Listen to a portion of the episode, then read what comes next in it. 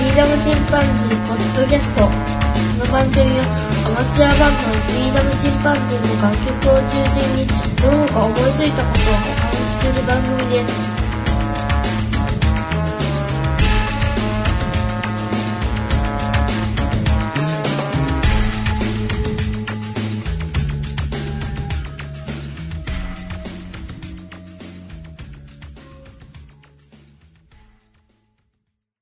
さあ始まりました。フリーダムチンパンジーの佐藤です。トークや音楽をお送りしております。音楽の方は、こちらはあの、僕の前やっていたバンドの最初初期の頃のメンバーのことを書いた、えー音楽ですね。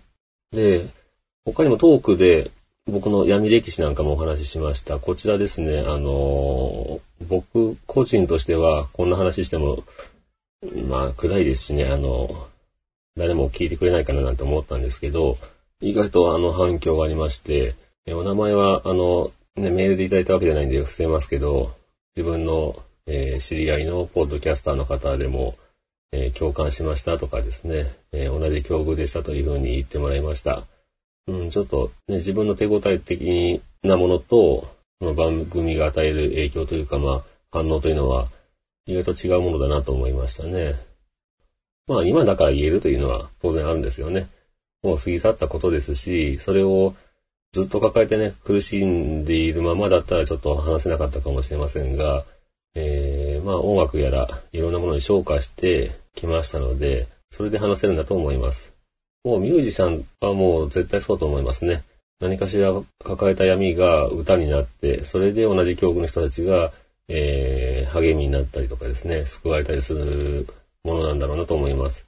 もちろんね、あの、楽しいミュージックもいいですよね。あの、うーん、でも楽しいだけのミュージックよりは僕は、やっぱり何かね、そこに悲しみとか闇とかが実は裏にあるというような曲の方が好きですね。例えばブルース、こちらも、うん、黒人奴隷たちがですね、苦しんでる中で作り出した音楽ですね。それからラテン系のミュージックも、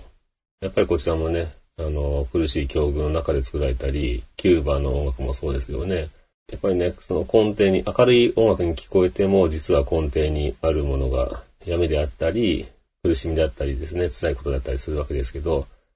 音楽をやると、やっぱりそういった苦しいことの経験が音楽によって解き放つことができるわけですよね。なので、音楽をするというのは非常にいいことだと思います。で、音楽だけじゃないですよね。いろんな、まあ漫画家さんもそうでしょうし、絵を描く方とか、ひょっとしたらね、ポートキャスターの方もそうかもしれませんね。何かしらの思いがあって、書き出したいというので、えーやっている方が多いんじゃないでしょうか。お笑い芸人なんかでもそうかもしれませんよね。よくね、あの、昔の、なんか中学生時代はネクラなやつでしたなっていう人がお笑い芸人にいたりもしますもんね。それから、えっ、と、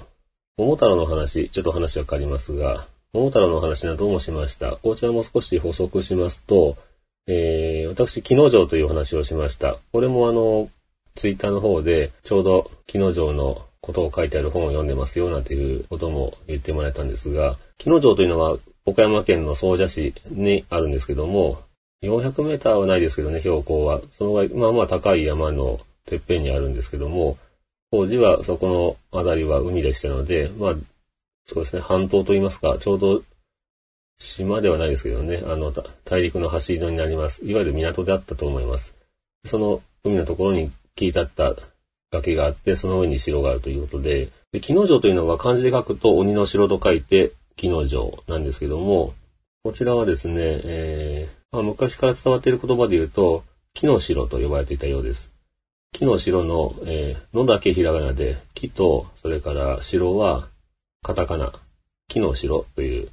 昔の言葉はこういった形で残されたりしますけども、この木という言葉ですね。この木は古代の百済の言葉で城という意味だったそうです。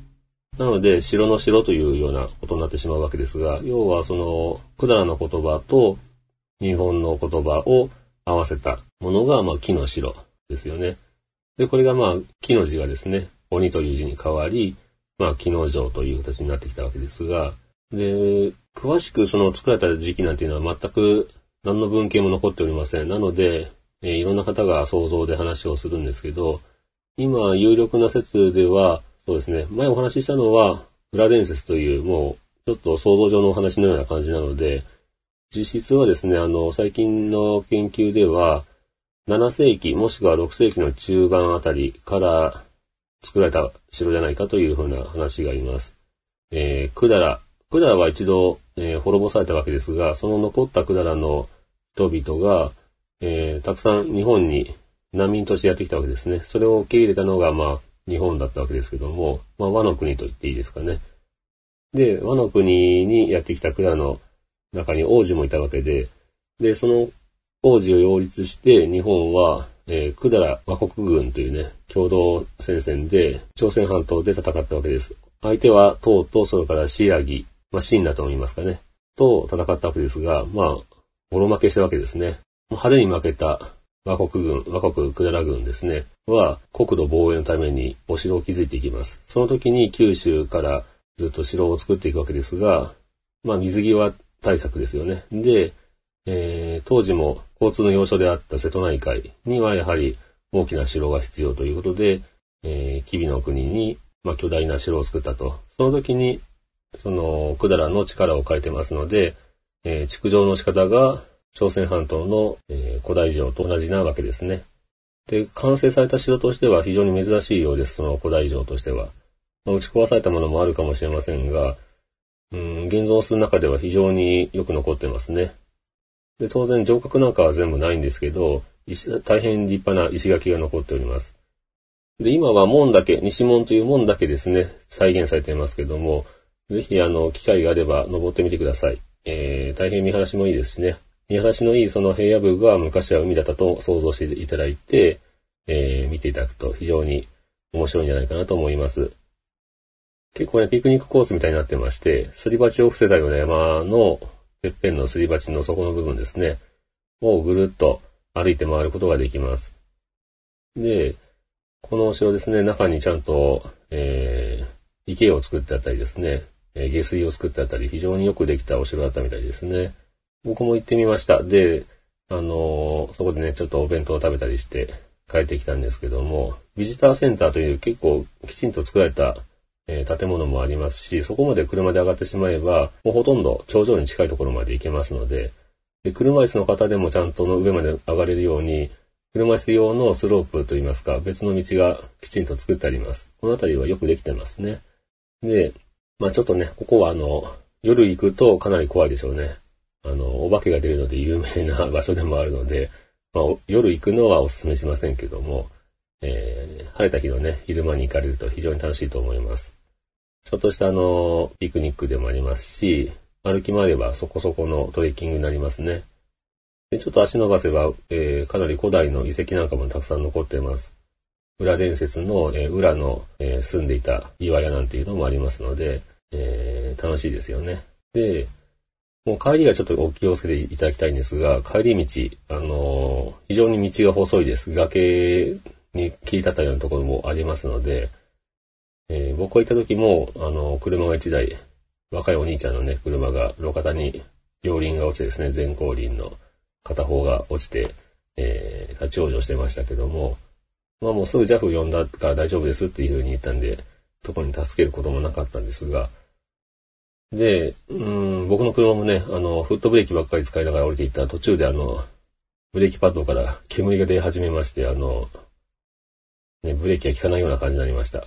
あの、ここまでになったの初めてでしたけどね、やっぱりちゃんとエンブレ使わないとダメなんだなと思いましたね。マニュアルの頃はね、エンブレ対応して走ってたんですけど、オートマになってからね、すっかりその癖を忘れていまして、うん、危うくね、ちょっと事故るとこでしたね。あれはびっくりしました。えー、ちょっとね、感想といいますか、前回お話ししたものの、えー、内容を補足したり、感想を述べてます。ちょっと新しいものは今回、特にお話しする予定がないんですけども、えー、こんなところでしょうか。えっとね、トーク等々もだいぶ40回を過ぎまして、で、えー、音楽もね、配信してますから、全部合わせるとね、もう60回を軽く超えてます。えー、僕の予定していた1年分の、えー、配信をもう超えてしまっているわけですけども、このペースでいくと100を超えてしまいそうですかね、配信が。そうすると、あの、えー、僕はシーサーブログというブログ、無料のブログにアップして、そこからポッドキャストにリンクさせているわけですが、うん、100を超えるとね、あの、99かな、超えると、あの、消えていきますので、配信の方が。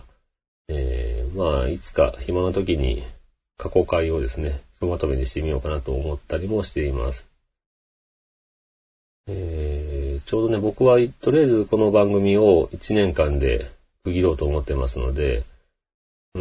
ん、多分1年以上は続かないんじゃないですかね。あのー、諸事情あります。えっ、ー、と、仕事が忙しくなるというのもありますし、ちょうど今自分の工場がですね、えー、いろいろと変わるところです。で、僕はひょっとしたら仕事自体も変わるかもしれないので、うん、営業職になるかもしれませんし、また、えー、総務とかね、内務関係になるかもしれませんしね、ちょっとその辺はまだ未定なんですけども、うん、ちょっとね、ちょうど忙しくなるので、えー、ちょうど1年で配信を終わろうと思ってます。なので最終回に向けて、ちょうど折り返し地点ですね、半年、12月始めましたので、折り返しがやってまいりました。うん、あとね、半年は、まあ公言通り続けていこうと思いますが、ひょっとするともう秋口ぐらいからかなり忙しくなりそうなので、配信ペースは最初の週1に戻るかもしれませんね。ちょっとね、調子よくずっと、このところなんかね、週4とかで、あの、配信してましたので、配信ペースがぐっと下がったらですね、えー、あ、忙しくなったんだなと思っていただければ、もしくはネタ切れですかね、と思っていただけたらいいと思います。今日はこのところでしょうか。それではまた。さようなら。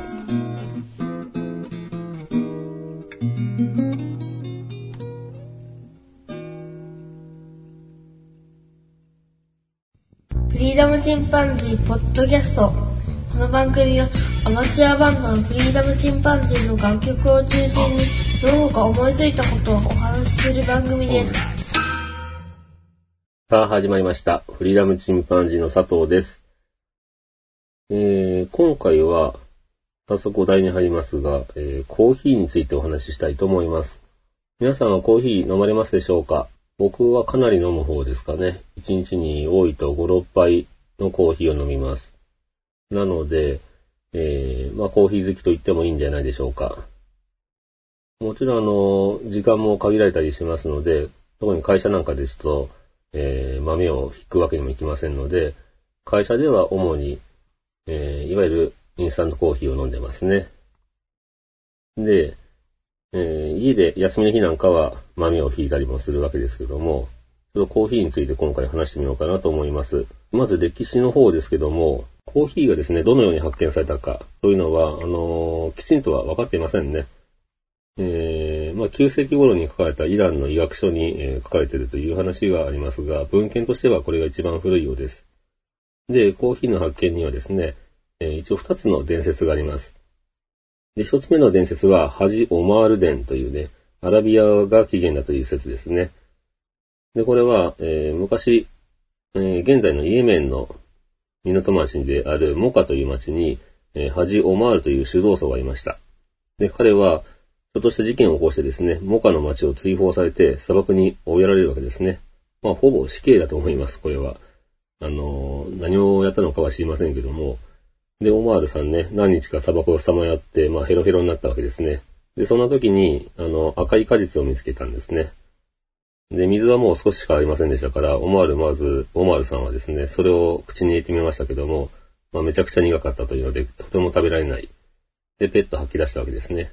で、今度は火で炙ってみようかと。で、火で炙ってみたけど、やっぱり硬くて食べれないというので、黒焦げになったわけですね。で、この黒焦げになったものをせめて、うん、水につけておけば柔らかくなるんじゃないかと思って、あの、水につけてみたわけですけども、やっぱりあの種は硬いままで、で、えー、水は茶色くなっただけということで、で、せっかくの水ですから、まあ、せめて水に溶け出したですね、養分でも飲んでやろうというので、その茶色い液体を飲んでみると、砂漠をね、さまよって使い果ててた無力感がね、急に和らいで気分が爽やかになったと。それで彼は結局その砂漠を抜け出して、モカの町に生き延びて帰ってきたわけですね。で、それを見た町の人々をびっくりして、よくどうやって砂漠から帰ってきたんだっていうのでね。まあこれで要するに、うーん、刑は執行されたという感じじゃないですかね。あの、生き延びて帰ってくれば、あの、罪は許されるということで、で、街の人々びっくりしてですね、どうやって帰ってこれたんだっていうので、こんな飲み物飲んだんだよということから、まあコーヒーが、えー、始まったという話です。まあ、この話の中にはちゃんとコーヒーを作る過程というのがありますよね。コーヒー豆というのは豆と言ってますけど、いわゆるその大豆とか、といった豆類ではありませんね。正式にはコーヒーの果実の種ですね。コーヒー種という方が正しいと思います。で、えー、まあ、真っ赤な実の中にですね、果肉が、果肉の中に、えー、ついで入ってますね。一粒に二つの種が入ってて、その種が一個一個が、えー、コーヒー豆と呼ばれるものになるわけですけども、あの、だいたいコーヒー豆に線が入ってますよね。つるんとした部分でなくて、平べったくて線が入った部分が向かい合わせで一個ずつ入ってますね。で、えー、もう一つの、えー、伝説では、カルディーデンという伝説があります。こちらはエピ、えーと、エチオピア起源説ですね。で、カルディは、えー、ヤギ使いです。まだエチオピアがアビシニアと呼ばれていた6世紀頃の話ですね。カルディという若いヤギ使いの子がいて、ある日カルディは自分が世話しているヤギが、えー、牧草地に生えている赤い実を食べてからですね、あの、急に元気になったりして飛び回っていることに気がついたんですね。で、どうもあの種には不思議な力があるぞというのを、えー、カルディが話しているのを、えー、修道僧に伝わりまして、まあ、ここでも修道僧が出てくるんですが、で、その修道僧はね、あの、その果実の効能を試してみようと、実際に火で炙って、で、煮立てて飲んでみたら、非常にあの気分が爽快になったと。それで、修道僧のね、仲間にも、夜の儀式中に眠りしてるやつもいたんで、そいつに飲ませてみたら、あの、みんな居眠りせずに祈祷に励むことができたというので、その話があっという間にその国全土に広がって、えー、その国のすべての層が、この飲み物を飲むようになったということです。うん。まあ、どちらもね、あの、伝説です。なんとなくそのコーヒーの作り方が入っていたりとか、ね、あの、このあたりが、うん、まあ、伝説ですんでね、実際のところはどうかわかりませんが、まあ、誰かが最初に飲んでみたということは確かでしょうね。で、先ほどお話ししたエチオピア、古代エチオピアですね、アビシニアと呼ばれてた頃のエチオピアからコーヒーが始まり、それから、イエメンとかでね、最初に栽培が盛んになりました。もうこれは15世紀とか16世紀の頃のお話だそうです。要するにまあアラビア人が最初にコーヒーを飲み始めたわけですね。それから、えー、イスラム教徒がメッカに巡礼すると、そのたんびに種が、えー、運ばれてきまして、イスラム教徒の方が世界中に、えー、豆を広げていったわけですね。18世紀の頃、300 200年から300年後にはですね、えー、今栽培されている原産地にはもうほとんどもう行き渡ったようです。で、そうして、えー、途中でね、品種改良といいますか、があったり、突然変異があったりしながらコーヒーの種類も増えていくわけですけども、最初はね、イスラムの聖職者の飛躍という、まあ、秘密の薬としてですね、珍重されていたコーヒーですけども、これがあの、まあ、モカやメッカに伝わってから、カイロに伝わり、イスタンブールとという感じでどんどんあの広がっていきますね。でキリスト教の文化圏で飲まれるようになったのは17世紀頃だそうです。最初はね、あの、異教徒が飲む地獄の黒い飲み物と言われて禁止をされていたそうなんですが、えー、まあ、ローマ教皇ですね、クレメンス8世という方がコーヒーを飲んでみたら非常に美味しくて、魅力に取り憑かれてですね、これを真のキリスト教の飲み物にするぞと宣言してからですね、一気にヨーロッパに広がっていきました。それからイタリアとかイギリス、ドイツ、フランスと広がっていって、で、日本にはオランダ人がですね、江戸時代に、まあ、当時は鎖国してますから、えー、長崎の出島にね、入ってきて、そこでコーヒーを、まあ、貿易に携わっていた日本人に振る舞ったりしてですね、日本でのコーヒーが始まったというふうなこととされています。でね、コーヒーベルト地帯なんて呼ばれるんですけど、コーヒーは赤道からだいたい、えー、緯度上で言うと、南北それぞれ23度ちょっとですね、まあ、25度内の範囲でコーヒーが栽培されます。なので、うん、まあ、当然寒いとこでは作れませんよね。で僕が好きなコーヒーの種類はグアテマラ産のコーヒーですね。いろいろとあの、うちの近所にうん、温茶屋というコーヒーショップがあって自家焙煎もするんですが、ここに行くとね、結構でいろんな、えー、産地のコーヒーをちょっとずつ飲ませてくれて、で、気に入った豆を買えるんですけども、そこでね、いろいろと飲ませてもらった中で僕はグアテマラ産のコーヒーが一番お気に入りです。グアテマラというのはあの、アメリカの、そうですね、北米と南米のちょうど中間の細くなったとこですね。上にアメリカ合衆国があって、その下に、えー、メキシコがあり、で、メキシコの次に、えー、みんな南下すると、そこに、えー、グアテマラという国があります。こちらはね、あの、標高が高いところで作られた豆なんかはね、非常に美味しいですよね。で、産地によって若干あの、香りも変わってきたりするので、グアテマラ産といってもいろんな味があるんですが、僕もね、そこまで詳しくはわないですね。そのグアテマラの中のどのあたりが美味しいとか、そのあたりは、えー、近くのコーヒーショップの店長さんに、えー、を信頼してですね、お願いしてるんですけども、アンティグア地方という部分の、えー、標高の高いところのグアテマラが、えー、酸味とコクがあります。で、結構深入りしても若干の酸味が残ってたり、香りが残ったりするんで、それが僕の好きなところですかね。まあ、中央アメリカという部分で作られているグアテマラ産のコーヒーが好きです。で、コーヒー豆はローソーの仕方でまた味がずっと変わってきますね。コーヒーのまず種類、それから、えー、豆の種類ですね。それから、ローストの仕方で味が変わってきます。ローストも、ライトローストという朝入りから始まって、シナモンロースト、ミディアム、ハイ、シティ、フルシティ、フレンチ、イタリアンと。まあ、これあの、イタリアンが一番深入りなわけですが、まあ、実際すごいあの、朝入りだと、うん、カフェインも非常に多いんですね。朝入りになるほどですね、えー、まあ、味としては酸味が非常に強くなります。で、深くいるほど色が濃くなっていって、重厚なと言いますか、苦味と香ばしさですね。うん、が強くなっていくわけですけども、まあ、一般的にはだいたいシティローストとか、ハイロースト、ミディアムぐらいまでじゃないですかね、皆さん。あとフルシティ、フレンチぐらいがよく飲まれる範囲だと思います。で、僕はフルシティローストという、やや深煎りというね、苦味が少してて、かすかな酸味という、しっかりした味わいがあるフルシティローストにしてます。まあ、味の好みもあるんですけど、えー、浅煎りほどカフェインが強いので、やっぱりよく飲む僕は、うーん、カフェインが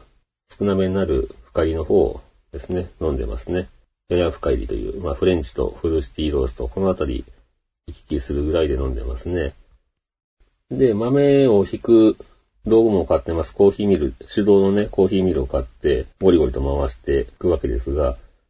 この引き方もね、あの、極細引きとか、えー、極細引き、細引き、中引き、粗引きと、まあ大体簡単に言えば4段階ぐらいありますね。僕は濃いめのコーヒーが好きなので、えー、中引きと細引きの間ぐらいですかね、に設定してゴリゴリやってます。うーん、細引きにすると苦味が非常に強い。アイスコーヒーとかね、中には向いてますよね。水出しコーヒーとか。それから、中引きだとドリップしたり普通にコーヒーメーカーとかサイフォンとかいろんな方法に使えます。なので、まあ中引きにするのが一番、まあ無難ですね。で、粉をいっぱい使ってですね、えー、ドリップする場合には粗挽きなんかでも美味しいみたいです。あと、パーコレーターっていう、えー、機械使ったりですね、フレンチプレスなんかに使うときは粗挽きも向いてますね。で、で、引いた豆を、えー、ドリッパーにかけるわけですが、ドリッパーもこれまた種類がいっぱいありますね。あの、素材もプラスチック製のものから、えー、陶器製のものとか、いろいろあります。で、僕は、うん、安いのもあって、カリタの台形型のドリッパーを使ってますね。円錐系のドリッパーも持ってはいるんですけど、円錐型のペあのドリッパーというのは非常に入れ方が難しいんですね。テクニックで味が変わるのが面白さではあるんですが、失敗もあるので、僕はもう基本的には台形型のドリッパーを使ってます。円錐型はだいたい1つしか穴がないです。真ん中に1つ。それから台形の場合は3つちっちゃいのがついてますね。で、台形だと、あの、まあ、バランスよく多少入れ方失敗してもね、美味しくできるので、台形のドリッパーを使ってます。で、蒸らし方ですね。あの、コーヒーの豆を蒸らすとね、あの、ふわーっと膨らんで非常に楽しいんですよね。で、蒸らす時間、あの、あまり湿らす程度にね、あの、湯を全体に行き渡らせて、膨らんだのを眺めるわけですが、これが人によって秒数違いますね。1分間っていう人もいれば2分っていう人もいますし、僕は、あの、自分の弾き方で言うと、うーん、23、4秒いつも待ってます。それから2投目を入れてという。で、まあ5回から6回ぐらいに分けて、コーヒーを抽出していきますね。のの字を書くようにね、真ん中に途切れないように、あの、スーッと、のの字のの字を繰り返しながら500円玉ぐらいですかね。ちょっと2回目3回目の入れ方で少し広げたりもするんですが、えー、お湯を足していって、で、真ん中のに、あの白い泡が出ますけど、この白いのはアクですので、このアクの部分が下に落ちてしまう前に、落ちてしまうとね、えぐみが出ますんで、えー、落ちないように、ギリギリのところでまた足すと。それで、あのー、そうですね、縁のあたりに分厚くコーヒー豆ができますんで、その縁の部分を通った、えー、お湯がコーヒーになるわけですね。まあ、こういった感じで、もう、詳しく言うとね、あの、キリがないですし、あとは、そうですね、それぞれ好みがありますから、自分で入れ方によって味が変わってきます。なので、コーヒー好きな方はぜひ、あの、一度、道具もね、揃えるのも意外と、古道具屋と言いますか、あのー、何でも屋みたいなのがありますよね、最近。リサイクルショップ。行くとね、意外と安く売ってます。先日のね、僕はあの、ドリッパーがね、1個80円で売ったんで、通常がまあ400円、通常でもまあ4、500円のもんですけど、お安いと思ってね、買いましたけどね。そんな感じで80円とかで買えたり、えー、手動のミルもね、買ってみたけど、扱えなくて売ってるなんて人もいますんで、意外と安く揃うことはできます。まあ、電動でもいいですしね。で、まあ手動はゴリゴリ弾くのが楽しい。その時に香りが立ったりしてね、非常に楽しいんで、僕は手動のミルをお勧めしますけどね。で、やっぱり時間がない時は、あの、インスタント飲んでます。で、インスタント、せっかくなんでね、こっちの方が役に立つかもしれませんが、インスタントコーヒーの美味しい入れ方。こちらは、あの、これね、試して買って中でもやってたんですけど、えー、少、少量と言いますかね、あの、溶かす、使いたい量のまずコーヒーを、えー、カップに入れたらですね、そこに少しだけの水を入れて、で、練るわけですね。あの、もうシャパシャパにならないように、練って、あの、粘土みたいにして、あの、ペースト状にするわけです。これあの、ティースプーンの手の部分でですね、潰していって、ねちゃねちゃになるように水で潰していきます。で、完全にねちゃねちゃになったところを練ったところで、一気にあの、お湯を注ぎますね。こうすると、あの、香りが一気に立ちますし、ただね、あの、お湯をザーッとかけるよりも全然美味しくなりますね。僕はあの、昔から少量のお湯で練ってたんですけど、どうも、あの、水で練った方がさらに香りが立つようです。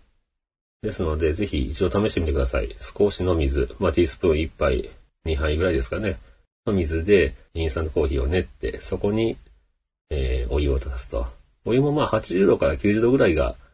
美味しくなる範囲ですね。あまり高温で沸騰したばかりの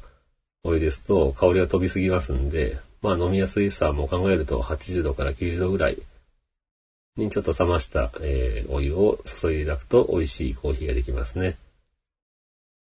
えー、これだけで本当変わりますので、ぜひやってみてください。で、まあ、インスタントコーヒーもね、種類ありますけど、スプレードライと、それからフリーズドライ製法とありますけど、これもやっぱりスプレードライっていうのは非常に安いんですけどね、あのー、やっぱり香りがちょっと飛んでますんで、できればちょっと高いですけど、えー、フリーズドライ製法のものをお勧めしますね。まあ、いわゆるネスカフェのゴールドブレンドとかなんかが、えー、フリーズドライの美味しいコーヒーになりますが、ゴールドブレンドはやっぱり結構高めなんですよね。なので僕は、あの、よく飲みますから、会社で飲んだりするのにも、あの、安いものを買ってます。ちょっと贅沢なコーヒー店というね、えー、AGF ですかね、の、えー、コーヒーなんかは、まあまあ安売りしてますんで、こちらを買ってきて、えー、飲んでますね。で、僕はそういえばあの、基本的にブラックではあま飲まないですね。ミルクを足すことが多いです。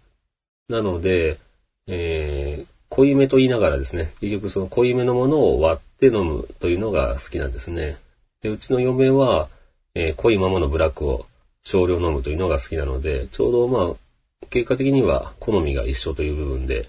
えー、同じ入れ方で、嫁はブラックで僕はミルク入りというね、ちょっとあの、かっこ悪いですけどね。できればブラックで飲んだ方がかっこいいかもしれませんが、うん、配数飲むんで余計にね、胃が悪くなるんで、ミルク入れ始めたらね、もうミルク入りの方が好きになってしまったわけですけど、えー、で、砂糖は入れないですね。えー、砂糖なしのミルク、カフェオレにして飲んでます。まあまあ、コーヒーはね、あのー、やっぱりショップに行くと美味しいコーヒー飲めますよね。えー、東京駅なんか行って、あの、コーヒー飲んでやろうと思ったら、数千円という値段がついててね、ちょっと、こんな値段で飲めねえよと言って、近くのスタバに行った記憶もありますけども、うん、やっぱりコーヒーショップに行って飲むっていうのはまた一つの楽しみですよね。ショップの雰囲気とか、まあ、場所も借りるという意味で、えー、コーヒーショップでコーヒー飲むのも楽しいですよね。で、またコーヒーとはまた、そうですね、食べ物が合うんですよね。いろんな食べ物ありますけど、ミルクコーヒーに、うん、アンパンなんていう組み合わせも美味しいですし、当然ね、ケーキとか、チョコブラウニーとかね、まあ、いろんなものがありますよね。このあたりも、コーヒーと組み合わせて食べるっていうのも楽しみの一つですよね。ということで、今回は、えー、コーヒーについてお話ししてみました。それではまた。さようなら。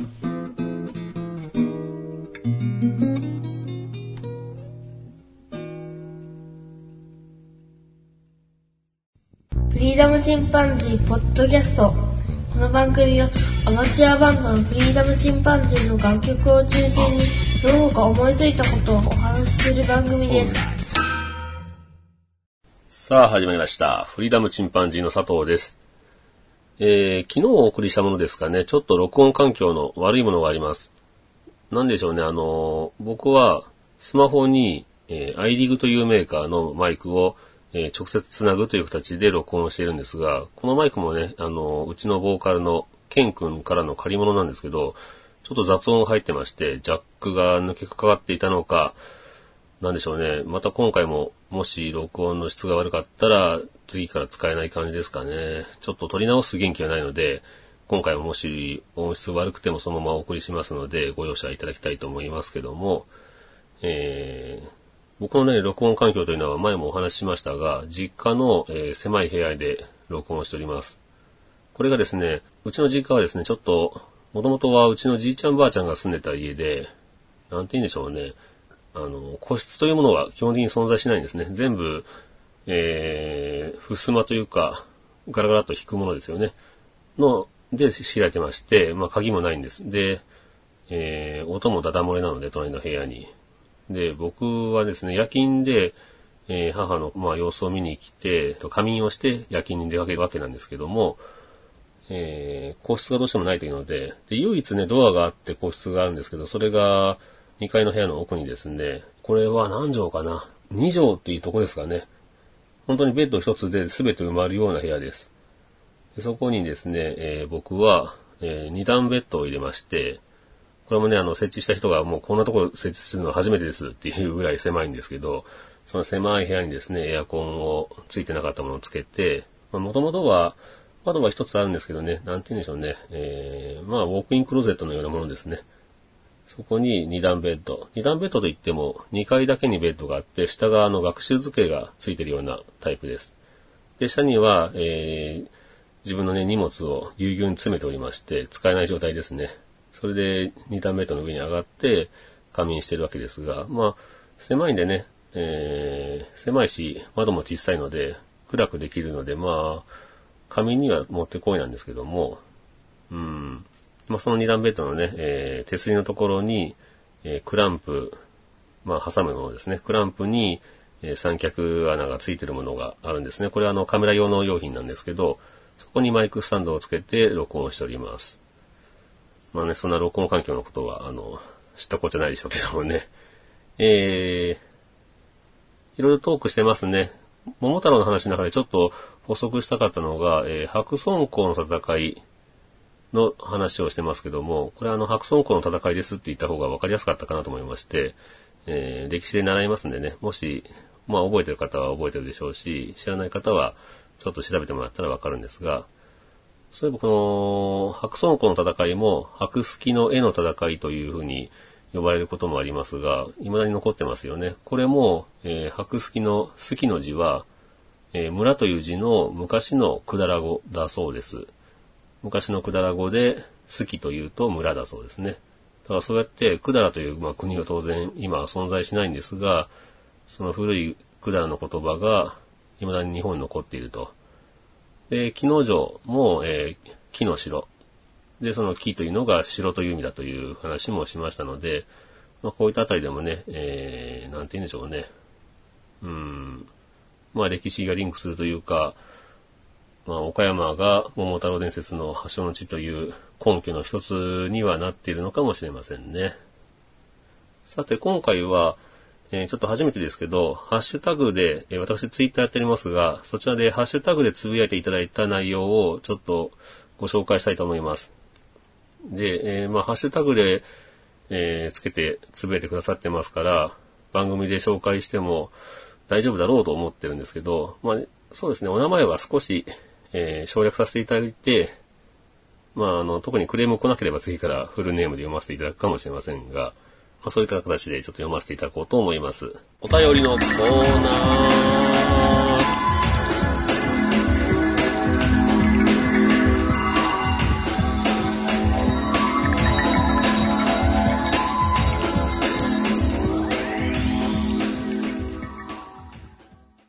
えー、くまさんからいただきました。えー、エピソード22、佐藤米子会。温厚なひろしさんがめっちゃ怒なのがめっちゃツボというふうにいただきましたね。えー、これは、えー、捨てがたき人ですね。捨てがたき人、T さんの思い出という形でお話ししたものですね。えー、温厚な私でもね、あの、さすがに怒ることはありますが、それでもね、ずっと一緒に暮らしてましたんで、まあ、なかなか辛抱強いですね、私も。えー、熊さんありがとうございます。それから、次に、提督さんからいただきました。個人的には短かったけど、ルパンがめちゃ良かった。えー、似てない、かっこ笑い。っていうのもあったけど、似てる方が多かった。そして、FM 曲みたいなかっこよさよ。高速走りながら超笑いました。というふうにいただきました。これは、えー、私の友人のね、え、DJ ヒロ K さんが、えー、やった回ですね。もうめちゃくちゃやってましたけどね。えー、ヒロ K さんもね、元気にしてますからね。えー、聞いたら喜ぶと思います。さて、えー、次に、なるみさんからいただきました。名前、特に略称がインパクトありすぎて、ヘビメタとかデスメタルみたいなバンドかなと敬遠していました。ポッドキャストもタバコの話とか、えー、柴山健さんからの挑戦状を聞き、さらに今しがた桜、桜散る、月曜日などを聞き、保存登録しましたといただきました。嬉しいですね。あの、ちょっとね、フリーダムチンパンジー、いろいろと難があります。まずあの、英語表記でやってるんで、日本人がやってると思われない可能性はありますよね、ポッドキャスト自体が。それから、まあ、えー、ミスチルのようにね、略していただくと、ちょっと、えー、そうですね、女性の方はね、ちょっと呼びづらいというような、えー、感じになります。ちょっとハッシュタグもね、フリーダムチンパンジー、英語でいただいても、あの、私見れますし、それから、シャープ、フリチンでカタカナでもね、えー、やっていただければ嬉しいんですけど、ね、なかなかね、こういう名前つけてたせいで、えー、敬遠されてるのかもしれませんね。うん。まあ、ヘビメタとかね、デスメタルというのも面白いでしょうけどね。だからといって敬遠されずにですね、あの、聞いていただければ嬉しいですが、えー、音楽の方もね、えー、気に入っていただいたようで非常に嬉しいです。もともとのね、うちのこのポッドキャストの、えー、趣旨としてはこの音楽を流そうというのが、えー、趣旨ですので、まあね、トークの方も喜んでもらえたら嬉しいですけどもね、音楽を聞いていただけるととても嬉しいですね。えー、それから、えー、にじパパさんからいただきました。最近聞き始めました。すごく聞きやすいです。最新回の桃太郎の話も良かった、といただきましたね。それからもう一つ、えー、最新回の曲良かったですというふうにいただきました。この最新回の曲というのはちょうど、えー、お送りしました、また会う日までという曲の感想ですね。これは僕と、えー、前のやっていたバンドですね、猫爆弾というバンドを私やっていましたが、そこの、えー、ボーカル、藤原くんと二人で即興で作ったような曲ですね。で、えー、ギターを二人で弾いてます。アコギ2本、それから、まあ、ハープですね。ハーモニカは僕が吹いてますね。まあ、かなりシンプルな作りになってますね。うん。この曲はですね、えー、ちょっと色々とあって、その、前の猫爆弾というバンドの一番最初の初期頃のメンバーですね、がちょっとしたことを起こしまして、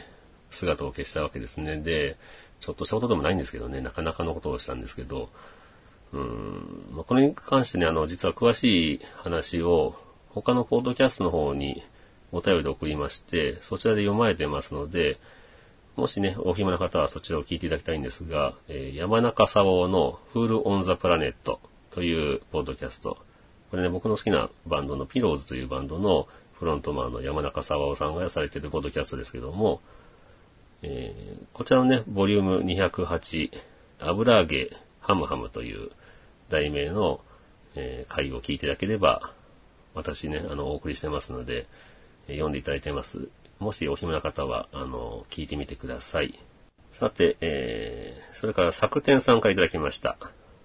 最新回拝聴しました。中学時代は私は闇を抱えていました。当時支えてくれたのは同じような仲間で、よく休憩時間には相談室で絵を描いたりして音楽を作るのが好きで歌詞を作ったり、今では黒歴史ですが、え振り返ってみれば楽しかったです。というふうにいただきましたね。うーん、本当にね、あの、これはちょうど僕のね、闇歴史という話、僕の闇歴史という話を、えーお送りしましてですね、これ僕的には、まあ、暗い話だなと、ちょっとネタが思いつかなかったのでお話ししたものですが、予想外の反響をいただきましたね。他にも、えー、それから影さんからもいただいてます。影さん、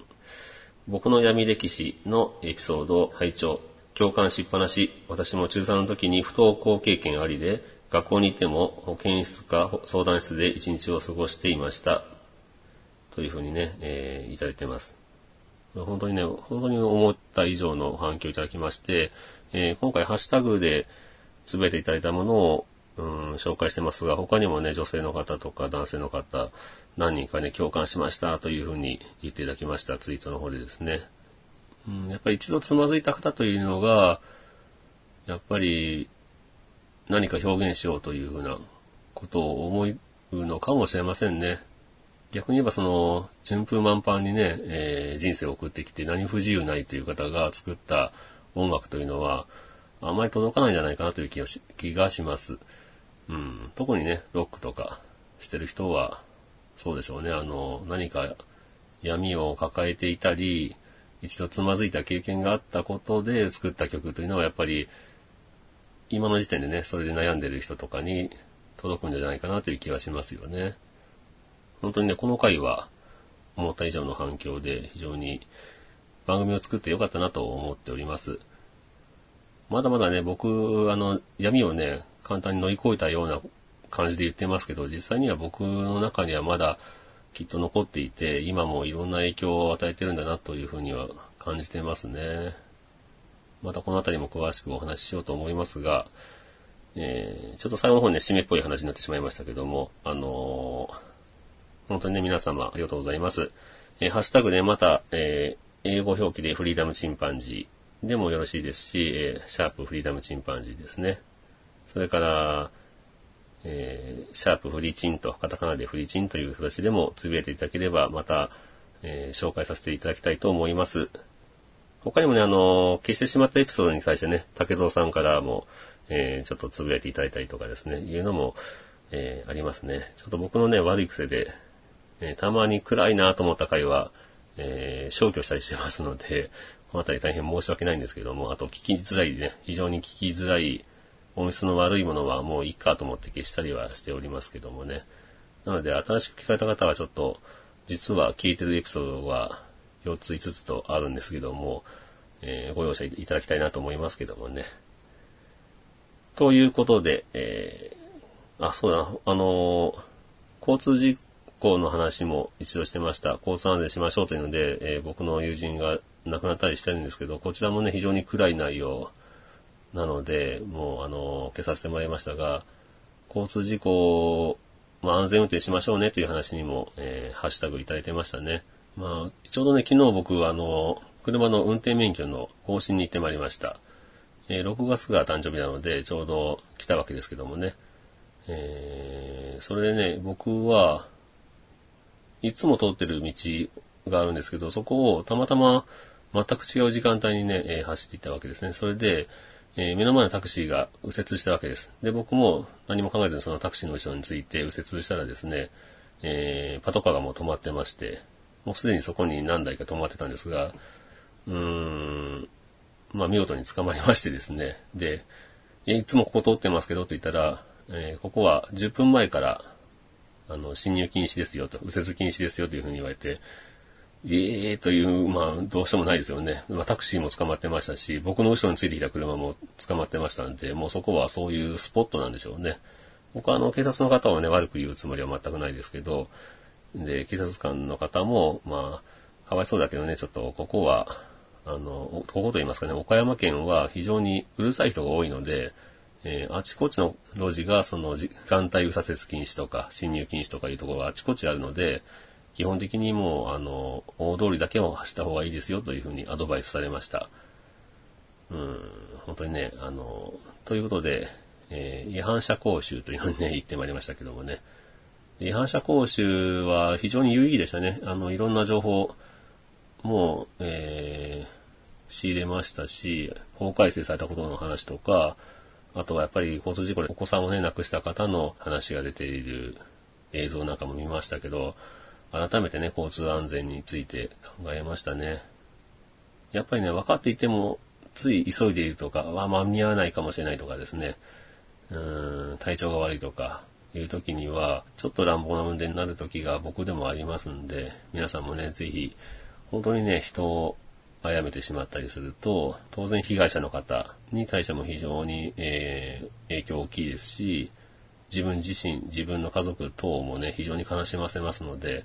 誰も得をしませんのでね、ぜひあの、時間がない状態で発射したという時には、もう遅れてもしょうがないですよね。人を殺したり傷つけたりするよりはいいですから、えー、まあもともと早く出ればいいんですけど、うん、時間に余裕を持って体調もしっかり整えて、えー、安全運転をしていただきたいなと思います。あの、ハッシュタグを紹介する話からだいぶ逸れてしまいましたが、ということで今回は、えー、ハッシュタグで送っていただいたお便りをご紹介いたしました。皆さんまたぜひ、あの、お送りください。それではまた、さよなら。